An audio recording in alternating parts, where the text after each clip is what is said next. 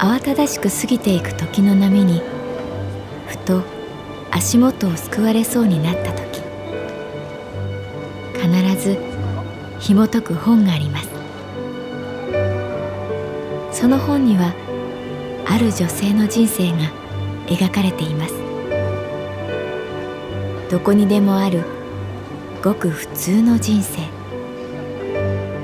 でも本の中の彼女に出会うと心の湖に波紋が幾重にも広がるようにゆっくりと優しい言葉が満ちていきます。今日はどんな彼女に会えるでしょうか？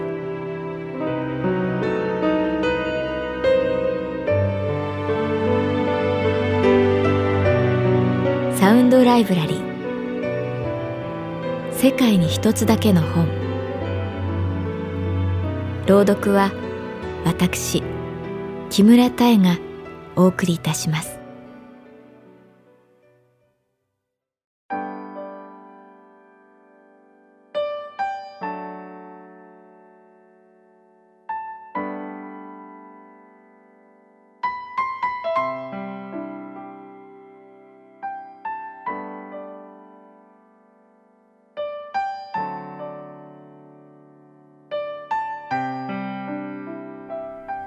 私の名前は月原かな子。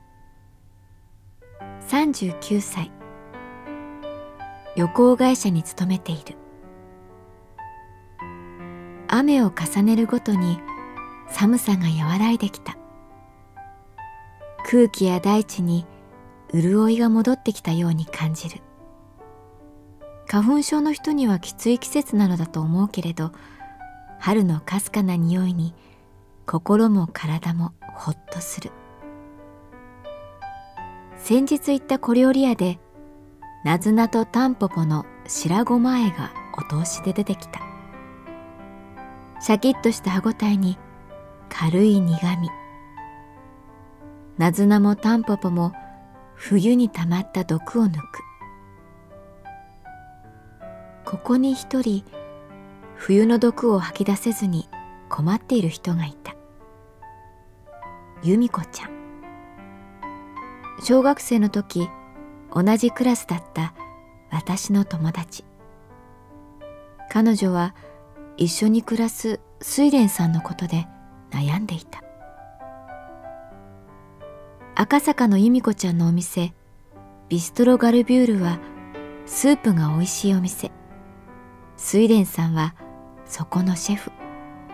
二人で頑張ってお店を切り盛りしていた彼がお店のお客さんと浮気をしていると由美子ちゃんは確信していた今までの私だったらすぐに問い詰めてぐしゃぐしゃに壊してたと思うけど私睡蓮さん失いたくなくて。そう彼女は言っていたけれどついに限界が来たようだ。この間ね私尾行しちゃったの。久しぶりに会った由美子ちゃんがそう言った。小料理屋のおかみさんがカウンターの私と由美子ちゃんをちらっと見た。私が小声で「尾行？後をつけたの?」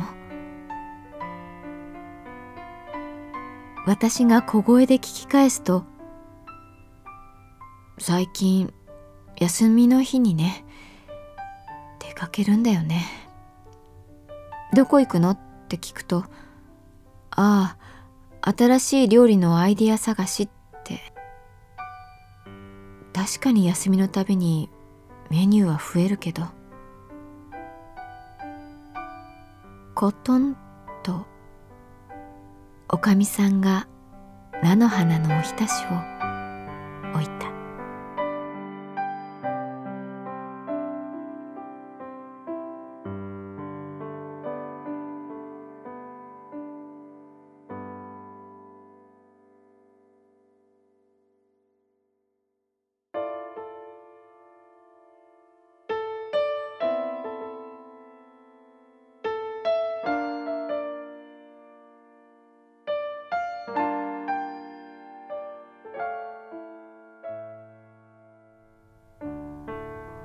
睡蓮さんは誰かにつけられているなんて全く思いもしない様子で地下鉄を乗り継ぎ私鉄に乗った。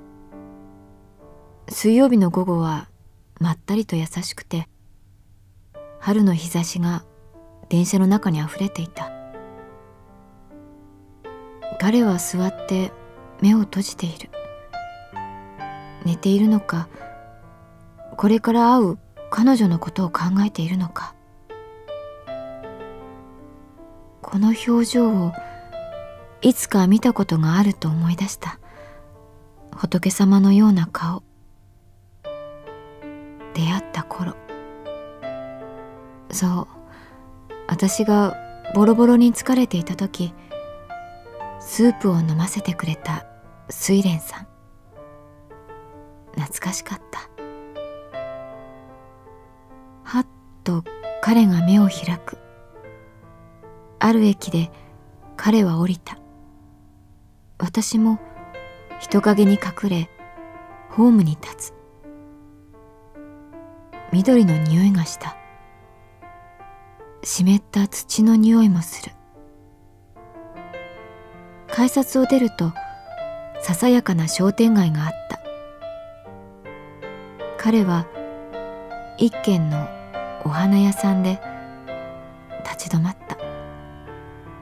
飾られている小さな花束からオレンジ色のガーベラを選び会計した。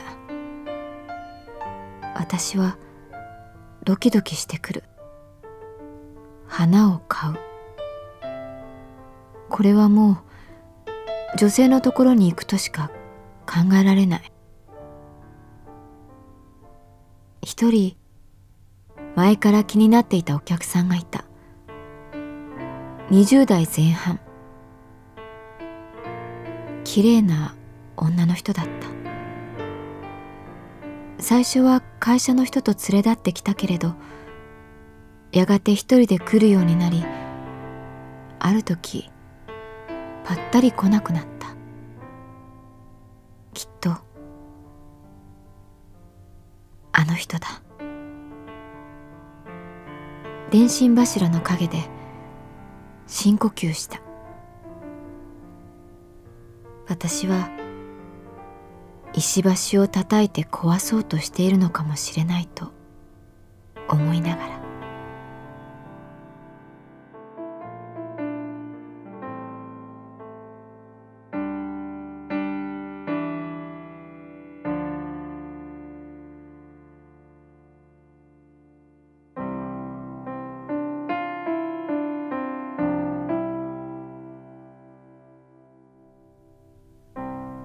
睡蓮さんが向かった場所。それは病院だった。昔からそこにある町に溶け込んだ3階建ての病院。彼は迷わず階段を上がる。2階3階。手には新聞紙に包まれたガーベラ。入院患者彼女は入院している？まさか妊婦？子供が？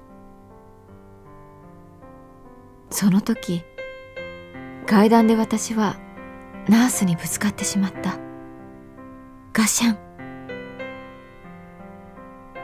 ナースが持っていた容器が階段を転がる。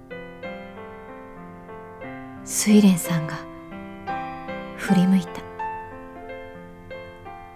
私たちは見つめ合った。彼はそれほど驚いた様子もなく私に近づくように階段を降りてきた。ナースが持っていた容器を拾う。たんだ。と彼が言った。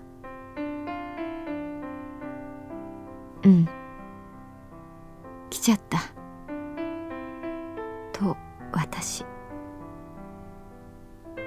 睡蓮さんは無言で階段を上ったたどり着いたのは廊下の奥の八人部屋入ってすぐの左側に女性が寝ていた。あの女性お店に来ていた人。睡蓮さんと私を見るとその人は上半身を起こした。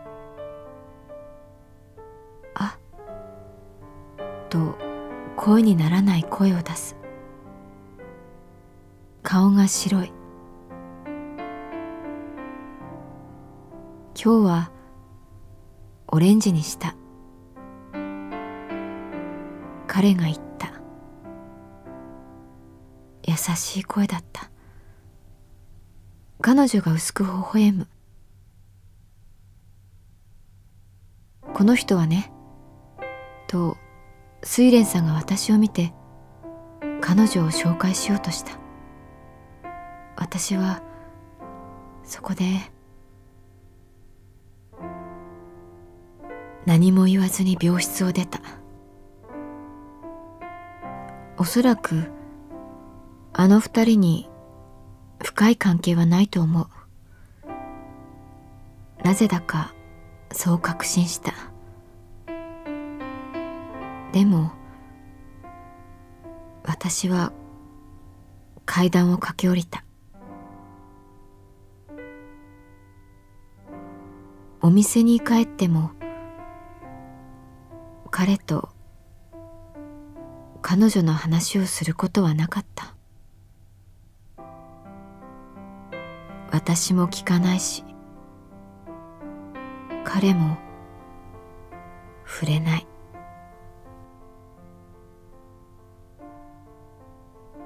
そこで由美子ちゃんの話は終わった。この人は僕の親友の奥さんだよとかこの人は妹だよとかせめてそこまで聞けばよかったのにと私が言うと誰であっても関係ないっていうか彼にとっての大切な人であることは変わらないしそれはそうだけど余計モヤモヤしちゃったんじゃない？うん。ある意味すっきりした。ただの浮気じゃないことが分かって覚悟が決まった。覚悟？かなちゃん私あの店出る。え？しばらく彼と離れてみる。そうだった。春に嵐はつきものだった。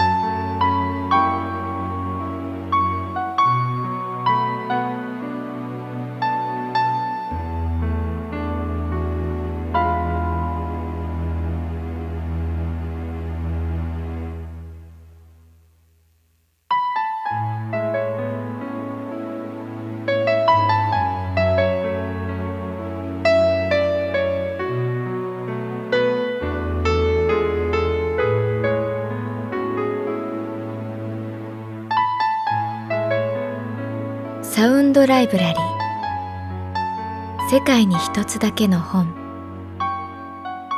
作。北坂雅人。演出。高橋智彦。朗読は私木村多江でお送りいたしました。